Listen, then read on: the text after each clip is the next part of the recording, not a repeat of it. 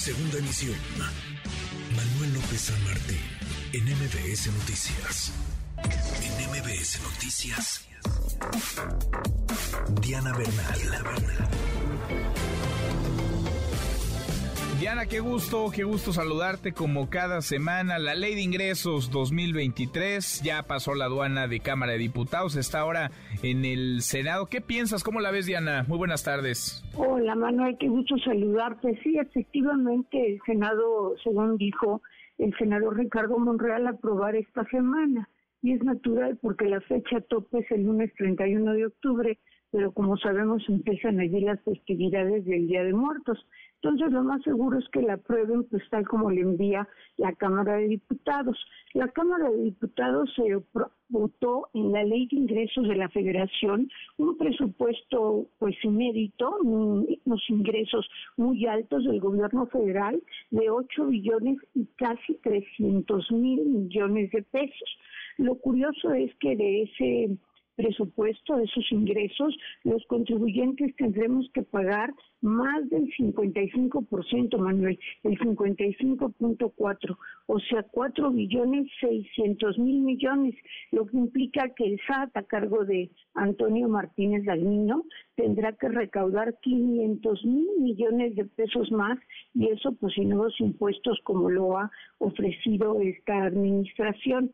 Ahora, eh, hubo muchas reservas, Manuel, y esto convirtió el debate pues en un debate muy largo donde hubo una serie pues de insultos, de descalificaciones, de improperios y prácticamente ningún acuerdo. Incluso se reprochó al grupo mayoritario de Morena que los senadores de oposición habían presentado 300 iniciativas en relación con diversos estímulos que querían que contuviera la ley de ingresos y ninguna fue votada a favor.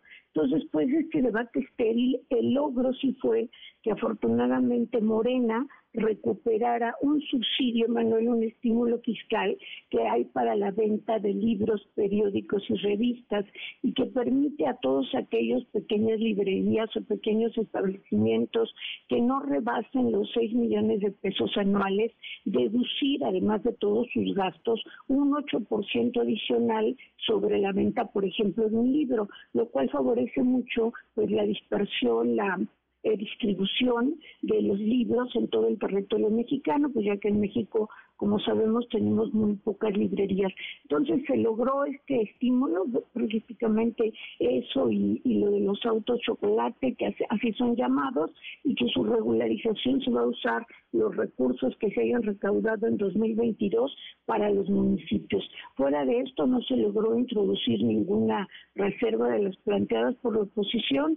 La buena noticia es que ya, como tú dices, pasó el trámite de Cámara de Diputados y seguramente esta semana pasará en el Senado mexicano y la, posteriormente ya la Cámara de Diputados votará el presupuesto de egresos de la Federación. Bueno, pues es ambicioso, ¿no, Diana? Este, digamos, esta promesa o este deseo de que se recaude 11% más en términos reales. Es, no, vaya, no se antoja fácil, y menos en el contexto económico en el que nos encontramos.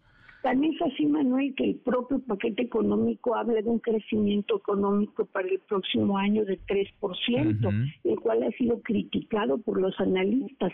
Pues con un crecimiento, aún suponiendo del 3%, ¿cómo se pagarán 11% más de, de, impuestos? Seguramente va a haber una recaudación, como he venido habiendo, muy proactiva, muy hiperactiva, por no decir incluso agresiva. Sin duda. Pues vamos a ver cómo, cómo se vota. Ya sabemos, pero nada más vamos a atestiguarlo en el Senado y ojalá, ojalá que le peguen a las proyecciones, aunque no no es atínale aquí al, no es melate pues, pero ellos están en lo suyo haciendo sus cálculos, sus numeritos. Vamos a ver si estas estimaciones optimistas se cumplen. Diana, gracias como siempre, qué gusto gracias, escucharte. Gracias, Manuel, feliz tarde, muchas gracias. Igual para ti, muy buenas tardes. MBS Noticias.